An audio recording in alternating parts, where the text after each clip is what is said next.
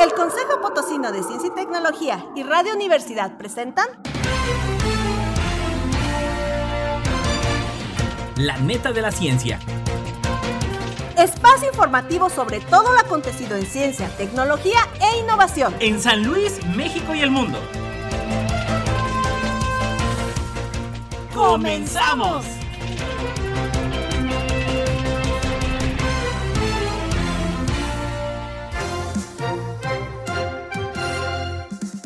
Hola, hola, ¿qué tal? ¿Cómo están? Muy, muy buenos días. Otro jueves, saludarle. Claudia, ¿cómo estás? Buenos días.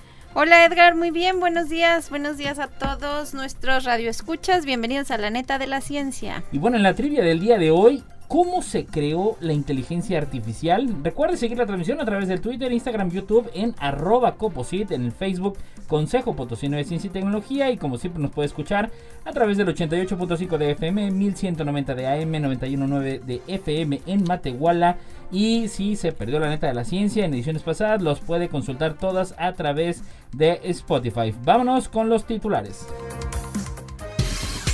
Titulares. Thank you.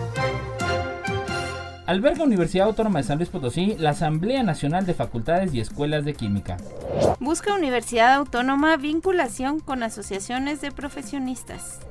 145 años de enseñanza de la medicina en San Luis Potosí. Ocho partidos políticos con multas pendientes de acuerdo con el CEPAC. En las cinco netas hablaremos sobre los cinco libros más vendidos en la historia. Consorcio multinacional teje red científica y social para rescatar el río Hondo. Ciencia básica, su valor para la conservación de anfibios y reptiles.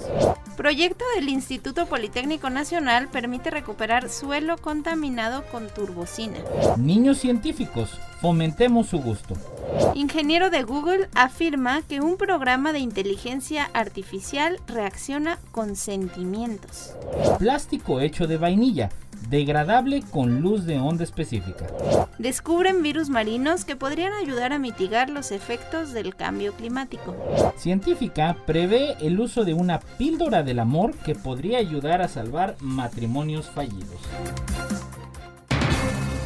Noticias locales.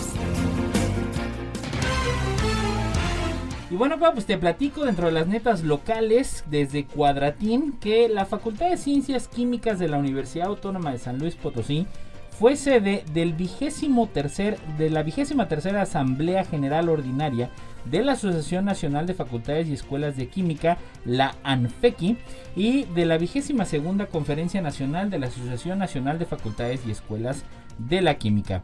El evento estuvo conformado por conferencias enfocadas a los sistemas de calidad universitarios, procesos de acreditación y autoevaluación continua, así como el uso de plataformas y herramientas virtuales para la docencia tanto teórica como práctica. La ceremonia de inauguración tuvo lugar en el auditorio del ingeniero químico Rogelio mm, eh, Jiménez Jiménez, donde acudió el rector Alejandro Cermeño Guerra para poner en marcha la actividad en compañía de la doctora Alma Gabriela Palestino Escobedo, directora de la Facultad de Ciencias Químicas, la doctora Maite Rentería Urquiza, presidenta de la ANFEQui, la maestra María Guadalupe Alejo González, secretaria académica de la facultad, y la consejera maestra la doctora Diana Patricia Portales Pérez. En su mensaje a los representantes de instituciones de educación superior de Sonora, Yucatán, Jalisco y San Luis Potosí, el doctor Alejandro Cermeño Guerra expresó que la reunión eh, hizo coincidir en conocimientos, investigaciones y en el esfuerzo por educar a los estudiantes de la química del país. La presidenta de ANFEQI, por su parte, la doctora Maite Rentería Urquiza, señaló que el lema del evento, la química en sintonía con la calidad y la modernidad, pone sobre la mesa el tema de la calidad y que cada vez se exige más y como docentes son responsables de entregar profesionales con una educación de calidad. Y aprovechando la virtualidad se, logra un marco idóneo para compartir experiencias en esta área, importantes actividades que está desarrollando la máxima casa de estudios. Así es, y también la Universidad Autónoma se vincula con asociaciones de profesionistas. El rector de la Universidad Autónoma de San Luis Potosí, el doctor Alejandro Javier Cermeño Guerra, acompañado del secretario general Federico Arturo Garza Herrera, sostuvo una reunión con representantes de colegios de profesionistas del Estado con la finalidad de vincular a la academia con las asociaciones de profesionistas. Lo anterior enriquecerá la formación de los futuros egresados y a los miembros de los colegios y asociaciones.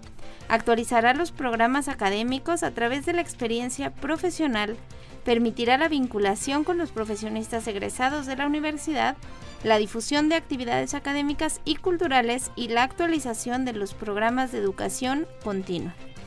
En representación de los integrantes de los colegios y asociaciones de profesionistas, el licenciado José Manuel Fajardo González, presidente del Colegio del Consejo, perdón, Directivo Nacional de la Federación Mexicana de Abogados, presentó tres, tres temas centrales.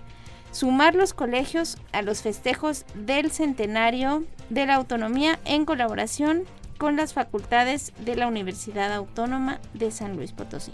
Fue el primero. Como segundo tema, dio a conocer que el año entrante la certificación y la colegiación será obligatoria. Por tal motivo, solicitó a la Universidad Autónoma que de la mano con los colegios se constituyan comités de certificación para que el recurso económico quede en la institución y en los colegios. Y en el tercer tema, el licenciado José Manuel Fajardo felicitó a la institución por la conformación del comité sobre medidas de no repetición de violencia de género. Por su parte, en su intervención, el doctor Alejandro Cermeño Guerra señaló como importante el tema de las colegiaciones obligatorias, sobre todo en áreas que incluso sin estar titulados se puede empezar a practicar o a trabajar. Interesante. Y bueno, pues en este sentido también eh, te platico y como siempre es una tradición, eh, uno de los principales difusores de la historia de la ciencia en nuestro estado, pues de la columna del doctor Flash, de, del doctor José Refugio Martínez, de, que publica en la orquesta, eh, pues bueno, ya van 145 años de enseñanza de la medicina en San Luis Potosí. El desarrollo de las ciencias ha tenido como base las ciencias de la salud por su natural repercusión en el bien social. En San Luis Potosí, durante el siglo XIX, la mayoría de quienes se interesaban en la ciencia se encaminaban a formarse en el área de la salud estudiando medicina o farmacia. De las primeras sociedades científicas que se conformaban en la ciudad, fueron justo las sociedades médicas que en el tiempo de la restauración de la República comenzaron a formalizarse. Como consecuencia, las primeras publicaciones científicas periódicas corresponden al área de la salud. A nivel nacional se tiene el periódico de la Academia de Medicina de México que iniciara su publicación en 1836. Para 1868 se había formado una asociación con el nombre de Academia de Medicina y Socorros Mutuos que tenía por objeto principal estudiar reunidos los casos difíciles de su práctica y hacer y promover cuanto redunde en bien de la humanidad con relación a su profesión. En esa década el número eh, y de médicos radicados en San Luis era importante, algunos de ellos nacidos en San Luis y que fueron a formarse a la Ciudad de México y algunos otros médicos nacidos en otros estados que llegaron a San Luis a desempeñar su actividad. En los 70 decimonónicos, el Instituto Científico y Literario de San Luis Potosí representaba un importante desarrollo y a partir de 1876, con el triunfo de la revolución de Tuxtepec y con el arribo a la gobernatura del estado del porfirista Carlos Díez Gutiérrez, el instituto tendría un importante impulso, al dotársele de instrumentos e implementos necesarios para el buen funcionamiento de las cátedras. Se estableció un gabinete de historia natural, se instaló un observatorio meteorológico y tuvo lugar la apertura de la biblioteca pública con una importante dotación de libros traídos de Europa, además de la terminación de la segunda planta del edificio y lo que consistiría en punto culminante de la importante tradición médica manifestada en la ciudad, la construcción y apertura de la Escuela de Medicina en 1877.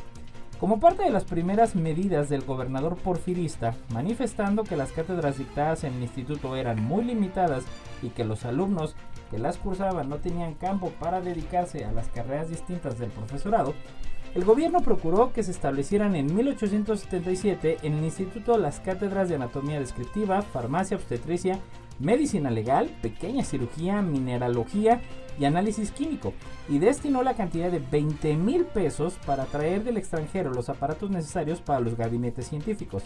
A finales de enero de 1877 se inauguraba la apertura de las cátedras mencionadas, y a finales de ese año, los días 20 y 21 de diciembre, se llevaron a cabo los primeros exámenes públicos de la naciente Escuela de Medicina, que fueron presentados por los jóvenes Francisco Perea, Gustavo López Hermosa y José Arriola, que presentaron las materias correspondientes al primer año profesional que fueron Anatomía General y Descriptiva y toda farmacia. Y también en las locales te platico, Edgar, que ocho partidos políticos tienen multas pendientes, esto de acuerdo con información que recoge plano informativo del Consejo Estatal Electoral y de Participación Ciudadana, el CEPAC, quien informó que hasta el momento hay ocho partidos con multas pendientes derivadas de los procesos de fiscalización que lleva a cabo el Instituto Nacional Electoral y que son acuerdos públicos, así como algunas dictadas por los tribunales electorales. En total están pendientes 44 millones 187 mil pesos, siendo el partido Redes Sociales Progresistas el que más adeuda con 18 millones, un poco más de 18 millones de pesos. Luego le sigue Morena con aproximadamente 9 millones, Nueva Alianza, San Luis Potosí con 5 millones, el Partido Acción Nacional con 4 millones, el Partido Político Local de la Revolución Democrática con 2 millones, el Partido Verde Ecologista de México con 1 millón, el extinto Partido Encuentro Social con 1 millón y también el Partido Fuerza por México con 860 mil pesos. El organismo electoral dejó en claro que estos recursos no se le deben al CEPAC, sino que están destinados al fideicomiso 23871 de multas electorales, que es administrado por el Consejo Potosino de Ciencia y Tecnología para el apoyo de la ciencia y la tecnología en el Estado, esto de acuerdo con la ley electoral. Finalmente, se indicó que en este sentido las multas, los montos de las multas son transferidos al Consejo Potosino de Ciencia y Tecnología por lo que este proceso se continúa para que las multas que les fueron impuestas por diversas autoridades electorales sean aplicadas. Interesante, Claudia. Y bueno, pues precisamente eh, por ahí eh, se publica a través del portal de Coposit la, la convocatoria eh, precisamente del fideicomiso y que bueno es para proyectos para fortalecer la formación de recursos humanos en investigación y desarrollo tecnológico e innovación.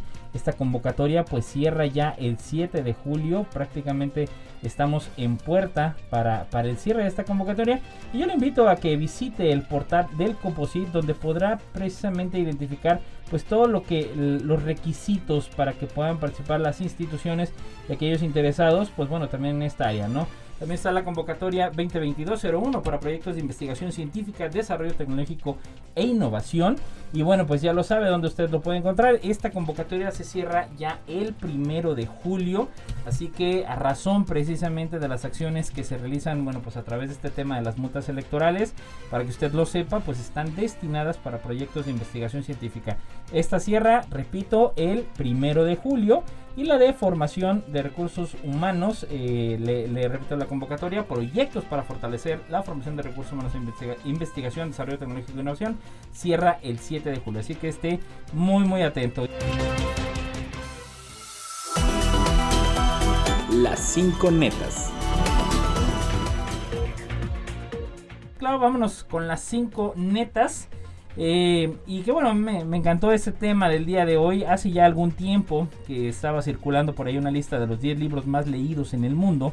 Pero eh, pues apetecía un poquito compartirla con todos los, los radioescuchas, incluso saber si algunos de ustedes, los que nos escuchan, han leído algunos de ellos, de seguro sí. Y bueno, este listado está basado en el número de libros impresos y vendidos en los últimos 50 años hasta el año 2012 Recientemente, eh, bueno, hace unos años ya de esto, 50 sombras de Grey, que había alcanzado una cifra de 100 millones de copias vendidas.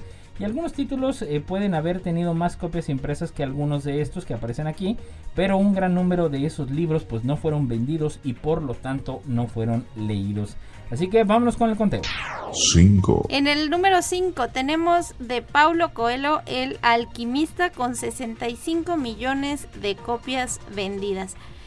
El alquimista es un libro escrito por el escritor brasileño Paulo Coelho, que ha sido traducido a más de 63 idiomas y publicado en 150 países.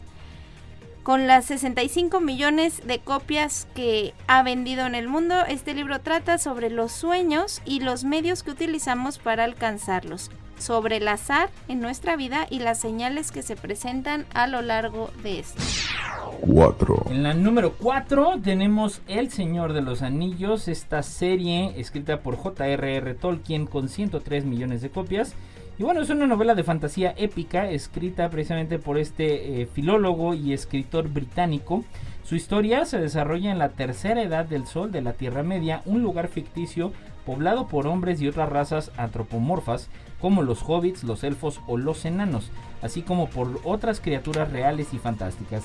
La novela narra el viaje del protagonista principal, el hobbit Frodo Bolsón, para destruir el, el, anillo único y la consiguiente guerra que provocará el enemigo para recuperarlo, ya que es la principal fuente de poder de su creador, el señor oscuro Sauron. 3. En el número 3, Harry Potter de J.K. Rowling, 400 millones de copias vendidas. Es una heptalogía de novelas fantásticas escritas por la autora británica J.K. Rowling en la que se describen las aventuras del joven aprendiz de mago Harry Potter y sus amigos Hermione Ranger, Ron Wesley durante los siete años que pasan en el colegio Hogwarts de magia y hechicería. El argumento se centra en la lucha entre Harry Potter y el malvado mago Lord Voldemort, quien mató a los padres de Harry en su afán por conquistar el mundo mágico. 2. La número 2, y muy interesante, con 820 millones de copias, citas del presidente Mao Zedong, de Mao Zedong precisamente, y bueno, más conocido en Occidente como el libro rojo de Mao o el pequeño libro rojo. Es un libro publicado desde abril de 1964 por el gobierno de la República Popular China, en el que se recogen citas y discursos pronunciados por Mao Zedong, que en aquel momento era el presidente del país y del Partido Comunista de China. 1. Y vámonos con la número 1 con 3.900 millones de copias. La Biblia. La Biblia es el conjunto de libros canónicos del judaísmo y del cristianismo. La canonicidad de cada libro varía dependiendo de la tradición adoptada y según las religiones judía y cristiana, esta transmite la palabra Dios. 3.900 millones de copias. Se la lleva de calle. O sea, la verdad, si checa son 820 millones versus 3.900. Bueno, difícilmente yo creo que alguien va a alcanzar pues el libro más leído de la historia que ya se esperaba, que es precisamente la Biblia. Vámonos con las nacionales.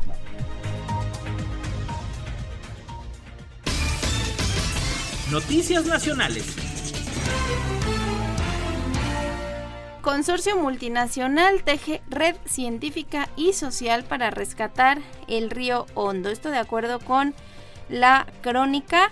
150 años han pasado ya desde que se instaló en la zona rural de Río Hondo, en Naucalpan, la fábrica de hilos y tejidos de algodón San José. Siglo y medio después, un proyecto científico y social llamado Coaliciones Urbanas Transformadoras busca encarar grandes desafíos que se han generado en la zona como la alta contaminación del río, la saturación de viviendas, la pérdida de espacios públicos, dificultades en la movilidad, así como fricciones entre la industria y las zonas habitacionales. Actualmente se calcula que más de 600.000 personas viven a lo largo de los 17 kilómetros del río Hondo, lo que es superior a la población de ciudades como Veracruz, Cuernavaca o Acapulco. Para este gran grupo de personas se busca sanear el río con proyectos de saneamiento, potabilización y reuso del agua. Pero eso es solo un componente visible que avanzará a la par de otro trabajo invisible. Este es la construcción de foros y mecanismos para tomar decisiones de manera participativa. Ya el 8 de junio, el gobierno municipal de Naucalpan firmó un acuerdo de colaboración con el Instituto de Recursos Mundiales para trabajar juntos en el marco del proyecto Coaliciones Urbanas Transformadoras, que es financiado por el gobierno federal alemán a través de la Iniciativa Climática Internacional del Ministerio de Ambiente, Conservación y Seguridad Nuclear. El esfuerzo también es apoyado por el Instituto para el Medio Ambiente y la Seguridad Humana de la Universidad de las Naciones Unidas, el Instituto Internacional para el Medio Ambiente y el Desarrollo y el Instituto Alemán de Desarrollo. Entre los desafíos que enfrenta la zona del río Hondo está la alta concentración de viviendas, la pérdida de espacios públicos, el deterioro de espacios naturales como el mismo río y el acelerado cambio de uso de suelo. Estos desafíos se repiten en otras ciudades del país y se escogió este lugar ya que se puede incidir en su plan de desarrollo urbano a largo plazo. Por otra parte, entre las ventajas que presenta el trabajo en este municipio está la gran cantidad de organizaciones vecinales y sociales que ya existen con las que se puede construir una gobernanza participativa. Interesante y bueno, pues también en otras nacionales de Naiseli Castillo de la Crónica. Eh, ciencia básica, su valor para la conservación de anfibios y reptiles. Y bueno, te platico claro que en el año 2022, este año, es el año de las ciencias básicas para el desarrollo sostenible. La Organización de las Naciones Unidas quiere que se difunda el hecho de que las ciencias básicas tienen una inigualable contribución para la aplicación de la Agenda 2030 para el Desarrollo Sostenible. La ciencia básica, como toda aquella disciplina, trabajo o técnica que se encarga de generar el conocimiento e incrementarlo, pero sin ser aplicable de forma inmediata. La ciencia básica no busca una aplicación inmediata tal como sería, por ejemplo, desarrollar medicinas. Otra parte de su labor consiste en descubrir nuevas especies en su trabajo y de campo, de campo y analizar si existen especies confundidas que pudieran estar mal clasificadas o mal identificadas. En ese sentido, bueno, pues la utilidad que hay para todos los seres humanos, pues todo el tiempo los, la especie humana obtenemos medicinas de especies animales y vegetales. Para lograrlo es fundamental el conocimiento básico de la especie. Para tomar una sustancia o un principio activo de una especie, antes se tuvo que haber descrito la especie. Primero se tuvo que haber generado el conocimiento acerca de la misma, ya después viene la aplicación o la utilidad. No es frecuente que sea el mismo laboratorio o la misma línea de trabajo de quienes hacen la ciencia básica quienes le encuentran aplicaciones. Hay grupos que se dedican a generar conocimiento básico y otros grupos que lo retoman.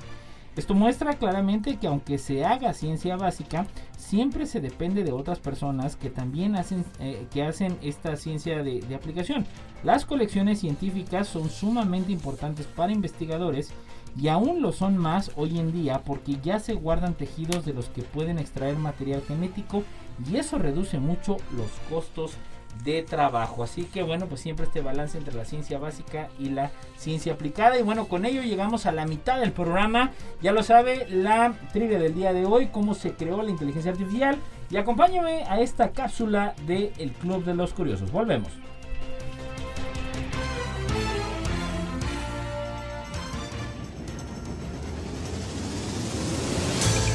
El Club de los Curiosos presenta Viaje al centro de la mina. Por fin llegamos a la mina. Vamos, Tecnito, es por acá. Entremos. Debemos esperar, Innova. Está por salir el ingeniero. Él nos podrá guiar. Tienes razón, Tecnito. La seguridad es lo primero. Una mina puede ser muy peligrosa si no tomamos las precauciones necesarias. En lo que esperamos al guía, te pondré al tanto de nuestra misión. Aprenderemos sobre minas y en particular del mineral conocido como fluorita. Estamos en el yacimiento de Florita más grande del mundo y está aquí, en San Luis Potosí, México, a solo 60 kilómetros de la capital del estado. ¡Qué interesante! Acabo de consultar en internet y veo que la Florita es muy importante. Sí, su nombre real es fluoruro de calcio. Curioso, Licinova. La fluorita se usa en la industria química, en la metalúrgica, en la electrónica y hasta en la joyería. Hola amigos, ¿ya listos para entrar? Estamos listos, ingeniero. Bienvenidos a la mina de florita más grande del mundo. Aquí se extrae el 93% de la florita mexicana y una de cada 6 toneladas que se producen de este mineral en el mundo proviene de estos yacimientos. Pero veo especímenes de muchos colores. Hay muchos color violeta, pero también hay azules, verdes, amarillos, rosas, negros y anaranjados. Sí, Nova. Por eso la florita es conocida como el mineral más colorido del mundo. ¡Qué bien! Y díganos, ingeniero, ¿qué productos cotidianos son obtenidos con el uso de la fluorita? Lo encontramos en muchas aplicaciones. Por ejemplo, se usa en combustibles, en la superficie de utensilios de cocina y en el refrigerante de los equipos de aire acondicionado. Muy bien, yo investigué con mis amigos los astrónomos y ahora sé que algunos especímenes de gran claridad han sido usados en la producción de lentes para telescopios y microscopios. Miren hacia allá. ¿Pueden ver la beta? ¿Beta? Sí, es esa franja o filón de mineral diferente a la formación rocosa que lo rodea. Es cierto, es esa franja morada en el techo. Ya lo vi. La beta es la que debemos seguir para encontrar más mineral. Muy bien amigos, es hora de salir. Ha sido una visita muy interesante, pero me queda una duda. ¿Por qué se llama Florita? Ya lo investigué. El origen de la palabra proviene de la utilización de fluorita como fundente o flux en inglés. ¿Y qué es un fundente? Pues es una sustancia que se añade a otra para facilitar la fusión de esta última. La florita se usa mucho para facilitar el proceso de fundido y producción de acero. ¡Qué interesante! El acero es un importante material para construir edificios y contiene principalmente hierro, otro elemento químico como el flúor. ¿Saben mucho amigos? Bueno, hasta aquí llegamos. Espero que les haya gustado la visita. Adiós. Por supuesto que sí, ingeniero. Muchas gracias. Hasta pronto.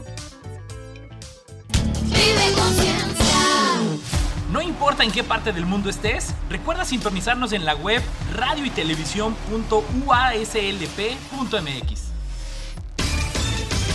Noticias nacionales. Y bueno, estamos de vuelta en la neta de la ciencia. Ya lo sabes, síganos a través del 88.5 de FM, 1190 de AM, 91.9 en el Latiplano Potsino. La trivia del día de hoy, cómo se creó la inteligencia artificial, ¿sabe usted? Pero bueno, pues seguimos con las nacionales. ¿Qué más tenemos, Clau? Proyecto del Instituto Politécnico Nacional que permite recuperar el suelo contaminado con turbocina.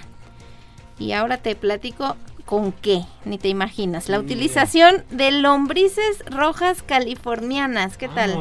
En áreas contaminadas con turbocina logró disminuir, remover y recuperar el suelo afectado con este hidrocarburo empleado por los aviones.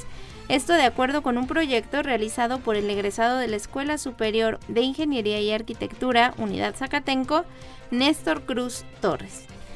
Con esta investigación que se titula Bioremediación con vermicomposta en la contaminación del suelo producida por hidrocarburos, el ingeniero civil por el Instituto Politécnico Nacional logró reducir la turbocina en 70% del suelo alterado e incluso se registró el brote de pequeñas plantas. La técnica de vermicomposta es ya utilizada para eliminar distintos tipos de contaminantes e hidrocarburos. Sin embargo, no existe un proyecto específico para remover o reducir las concentraciones de turbocina. De ahí la innovación en esta investigación.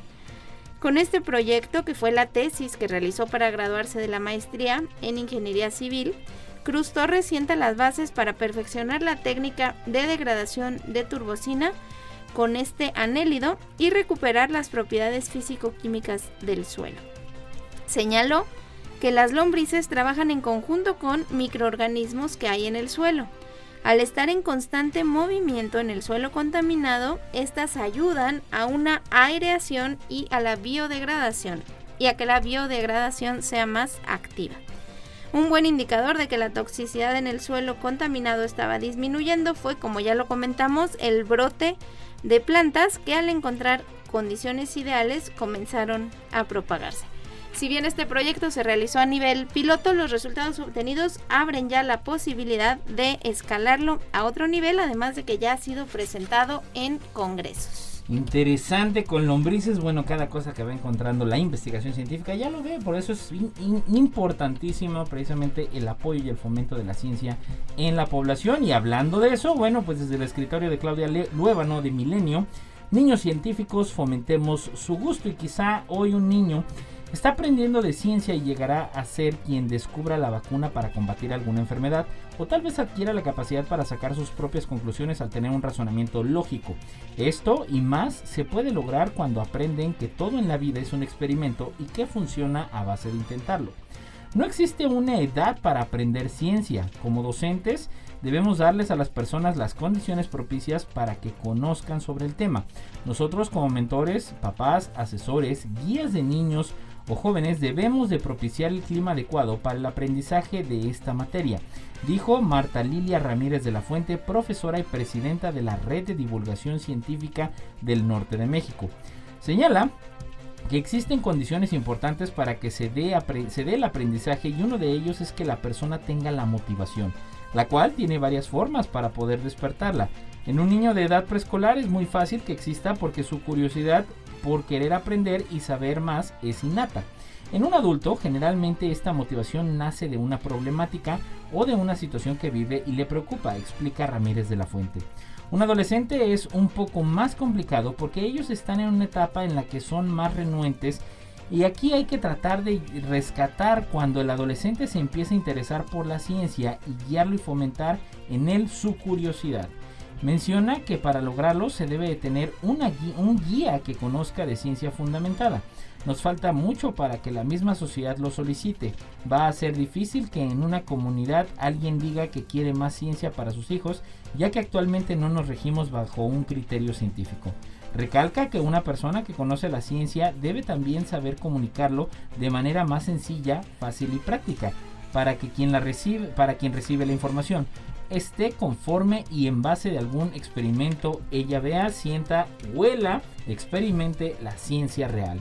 Finalmente afirma que es importante fomentar la ciencia para que los niños se basen en su vida diaria con un criterio científico. Es fundamental que en lugar de pensar primero en situaciones no válidas, tomen decisiones basadas en criterios científicos, a lo que está confirmado que funciona para que las prácticas y resultados sean óptimos. Y bueno, al respecto, vamos con el comentario del día de hoy de la doctora Roxana de León Lomelí, coordinadora académica del Tecnológico Nacional de México, San Luis Potosí, y experta en actividades de ciencia para niños. No existe una edad para aprender ciencia como lo dijo Marta Lilia Ramírez de la Fuente, profesora y presidenta de la Red de Divulgación Científica del Norte de México, excelente colaboradora de la Red Iberoamericana de Clubes de Ciencia. Y es que día a día podemos ser sorprendidos con un nuevo fenómeno, reacción, especie de la naturaleza. Esto sin importar la formación o grados académicos que pudiéramos tener. Sin embargo, sí resulta vital dar una formación científica desde la primera infancia y tomar un poco de ventaja de esa curiosidad investigativa nata en los seres humanos. Y como lo dijo mi estimada Martita en la nota que hoy se comenta, si fomentamos el proceso de investigación en los niños, tendremos adultos que afronten su vida diaria con un criterio científico, de forma consciente y racional. Hay que acostumbrar a los pequeños a que la ciencia no es cosa de gente muy inteligente o rara. Es solo conocer un poco más el mundo que nos rodea entender la naturaleza, el entorno, la sociedad. Y en la medida que logremos tener ciudadanos más enterados, creceremos como humanidad. Por una educación científica para todos. Noticias internacionales.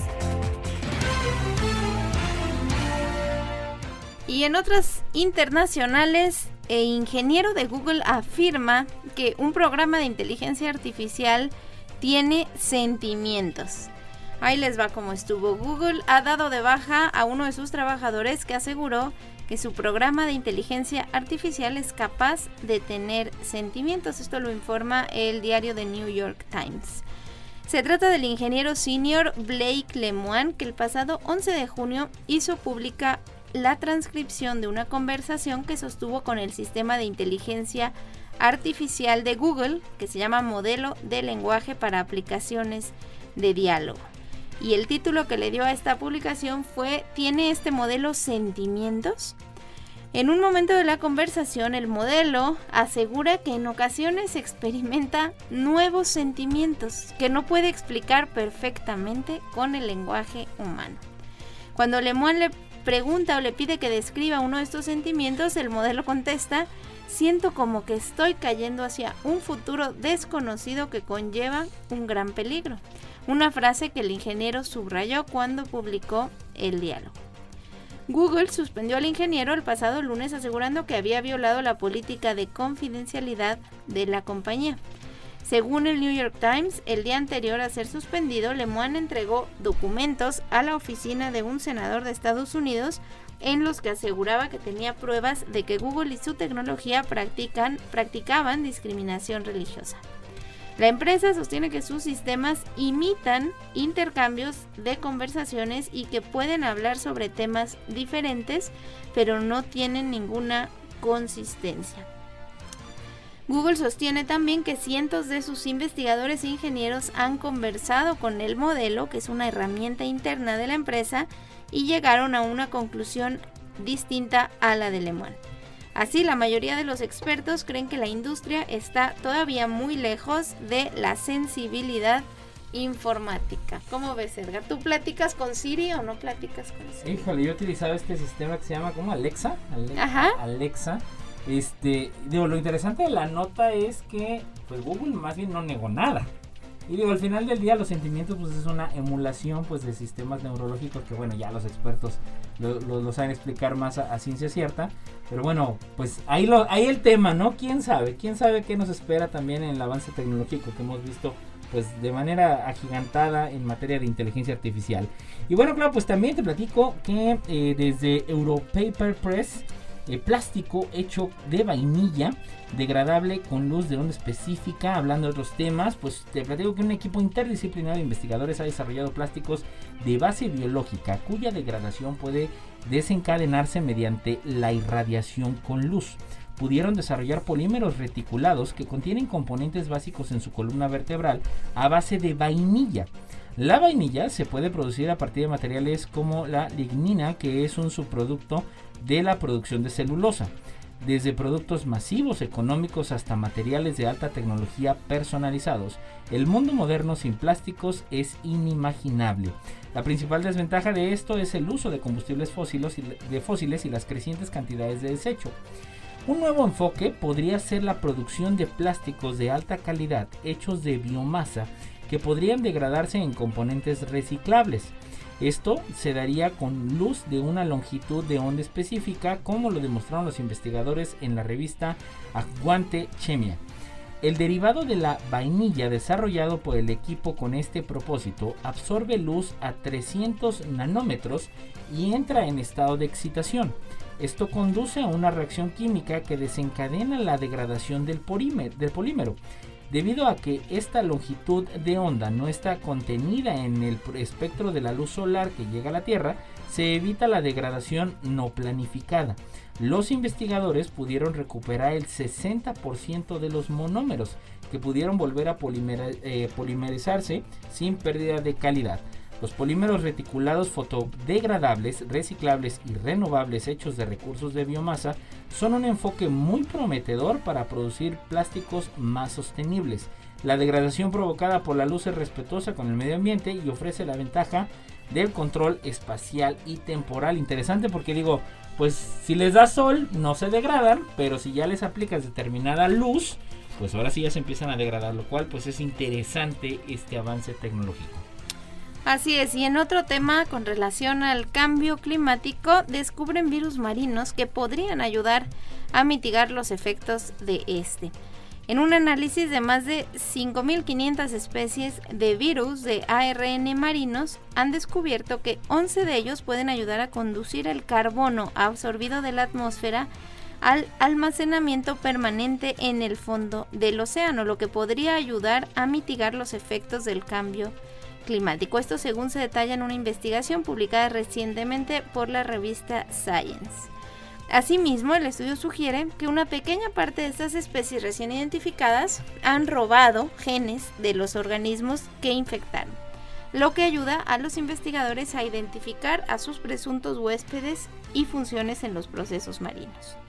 El autor principal, Matthew Sullivan, prevé la identificación de virus que, diseñados a escala masiva, podrían funcionar como mandos controlables de una bomba biológica que afecte a la forma en que se almacena el carbono en el fondo del océano. A medida que los seres humanos introducen más carbono en la atmósfera, dependemos de la enorme capacidad de amortiguación del océano para frenar el cambio climático. Cada vez somos más conscientes de que podríamos necesitar ajustar la bomba a escala del océano. Esto dijo Sullivan. Estos virus de ARN se detectaron en muestras de plancton recogidas por el consorcio Tara Oceans, un estudio global en curso a bordo de la goleta Tara sobre el impacto del cambio climático en el océano. Este trabajo internacional pretende predecir cómo responderá el océano al cambio climático, familiarizándose con los misteriosos organismos que viven en él y que realizan la mayor parte del trabajo de absorción de la mitad del carbono generado por el ser humano en la atmósfera y que producen la mitad del oxígeno que respiramos.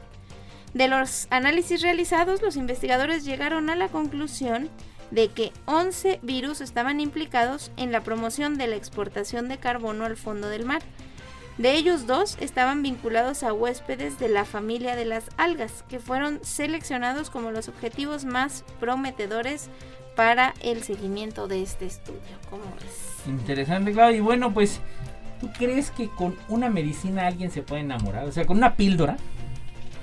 Mm, No creo, no creo.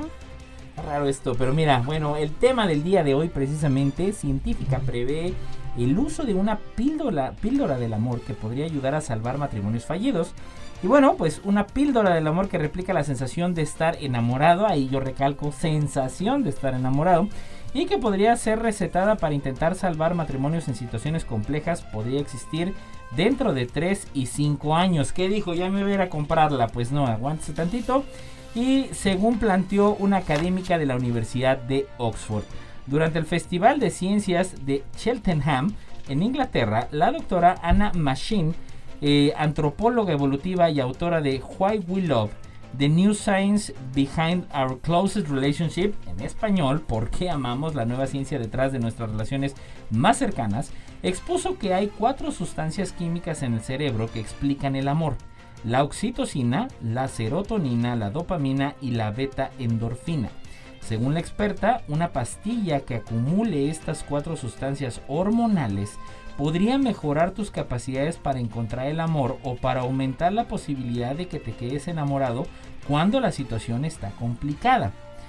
La dopamina, también llamada como la hormona del placer, es un neurotransmisor que entrega la sensación de bienestar. La oxitocina, por su parte, es una hormona que está relacionada con los patrones sexuales, autoconfianza y desinhibición. En tanto, la serotonina juega un papel importante en la regulación del estado de ánimo y las emociones. Finalmente, la beta endorfina es una hormona que bloquea la sensación de dolor y funciona como un opiáceo, es decir, tiene efectos adictivos. Y en ese sentido, bueno, pues la científica considera que actualmente existe el conocimiento suficiente sobre la neuroquímica y el cerebro como para poder pres prescribir este tipo de píldoras durante un tratamiento. Sin embargo, Machine es consciente de que detrás de esta idea existe un dilema ético. Una de las fronteras, declara ella, de la investigación del amor a nivel comercial es la exploración de posibles drogas del amor. ¿Se imaginan cuánto dinero podría ganar? planteó ella. Hay muchas cuestiones éticas sobre las drogas del amor que ciertamente están en el horizonte y ciertamente se está investigando sobre ellas. Las drogas del amor utilizadas en la terapia de pareja podrían estar disponibles en un plazo de 3 a 5 años, agregó la académica. Frente a los presentes, además, se preguntó que si no les darás estas píldoras a todas las personas que te gustan, ¿cierto? Y bueno, pues la beta endorfina, eh, también de este, detrás de este fracaso matrimonial, Dentro de estos cuatro neurotransmisores mencionados anteriormente, la beta endorfina es la menos estudiada y por eso es la más desconocida. La antropóloga sugiere que la falla de esta hormona es una de las principales responsables de las rupturas matrimoniales. La beta endorfina es un opiáceo, eh, la produce el cuerpo y al igual que la heroína es adictiva. Por lo tanto, cuando la fuente de la droga es en este caso un ser querido, desaparece desaparece, entonces la persona entra en un estado de abstinencia. Esa es la razón por la que cuando te abandonan te sientes fatal, porque estás entrando en el síndrome de abstinencia de los opiáceos, añadió. Finalmente comentó que obviamente si te dejan no tienes una abstinencia lenta y por eso es tan increíblemente doloroso fisiológica y psicológicamente cuando una relación termina de esa manera, explicó Machine. ¿Cómo ves, Clau? Órale, muy, muy interesante. Muy interesante. Y bueno, ya para cerrar el programa del día de hoy, la trivia, cómo se creó la inteligencia artificial. Y le platico un poquito al respecto, a retomarnos que eh, lo platica la agencia B12. Es muy antiguo, dado que se remota a los 300 años antes de Cristo y aunque por aquel entonces era impensable pensar en un concepto de tal magnitud, los siguientes hechos de la historia tuvieron un peso importante en su desarrollo. Aristóteles fue el primero en descubrir de manera estructurada un conjunto de reglas, los llamados silogismos, que describe, describen una parte del funcionamiento de la parte humana y que al seguirlas paso a paso producen conclusiones racionales a partir de las premisas. En el 250 a.C., Cetibio de Alejandría construyó la primera máquina autocontrolada. Se trataba de un regulador de agua que modificaba su propio funcionamiento, pero sin racionamiento previo. Para 1637, uno de los filósofos más influyentes del siglo XVII predijo la posibilidad de crear máquinas que pensasen por sí mismas. Estas figuras se trataba de René Descartes. Después de años de, un paro en sentimiento, en 1847 el matemático George Ball puso en componente, eh, eh, un componente más a esta historia, estableciendo que el razonamiento lógico podría sistematizarse de igual forma que se resuelve una ecuación matemática. 30 años más tarde, Gustav Fletch, a partir de los estudios de Boole, obtiene la lógica de primer orden, la cual controlaba con mayor énfasis y una mejor expresión. Actualmente sigue tomando como referente. La inteligencia artificial no solo sería lo que es ahora y no hay nada más futurista que los robots. La primera vez que se acuñó esta disruptora palabra fue en el año de 1921 por Karel Capep en su obra del teatro RUR siguiendo, y siguiendo este hilo, para 1936 entra en juego el que hoy en día se considera como uno de los padres de la tecnología de la información, Alan Turing. Este matemático introdujo el concepto de algoritmo a través de su artículo Computing Machinery and Intelligence, mediante el cual sentó las bases de la informática moderna, a través de la cual surge el conocido test de Turing, una prueba de comunicación verbal hombre-máquina que evalúa la capacidad de la tecnología. Y bueno, finalmente encontramos ya para 1941 y así va avanzando el tiempo a Conrad Kuss, luego viene Isaac Asimov y para 1943 Warren McCulloch y Walter Fitz Pitts presentaron su modelo de neuronas artificiales, el cual se considera el primer trabajo del campo de la inteligencia artificial, aunque aún no había sido acuñado como tal. Y finalmente los científicos partieron de tres fuentes principales, conocimiento sobre la fisiología básica y funcionamiento de las neuronas en el cerebro, de acuerdo a lo que Russell y Wittek ya la teoría de Alan Turing. Pues así está y ya sabe, pues al final esta historia, bueno, empieza a reescribirse ya con John McCarthy y Marvin Miskin y Klaus Shannon que bueno, pues considerados científicos que plantearon hipótesis para los próximos años que pondrían a la inteligencia artificial pues también en el centro del debate y de lo que desde los años 90 y hasta hoy pues conocemos de lo que es la inteligencia artificial. Pues así las cosas, claro, pues es antigua, los preceptos más bien o los conceptos que se manejaban en cuanto a inteligencia artificial, ¿cómo ves? Muy bien, muy muy interesante y sí se remonta mucho más atrás de lo de lo, que, pensábamos, ¿no? Y bueno, pues con esto terminamos la neta de la ciencia. Gracias por acompañarnos como cada jueves y si se la perdió, ya lo sabe a través del canal de YouTube y a través de las redes sociales del Copo, la pueden escuchar y en Spotify a través de la neta de la ciencia. claro, pues muchísimas gracias, un jueves más. Gracias Edgar, feliz jueves a todos. Cuídense mucho, gracias a Lalo Carrillo en los controles, nos escuchamos el próximo jueves. Vámonos.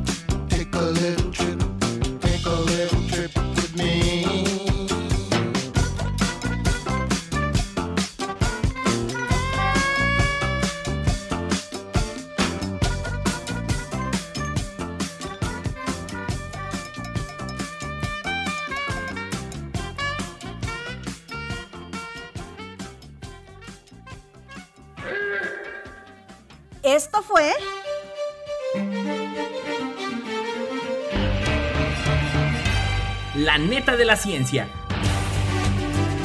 Noticiero de Ciencia, Tecnología e Innovación. Presentado por el Consejo Potosino de Ciencia y Tecnología y Radio Universidad.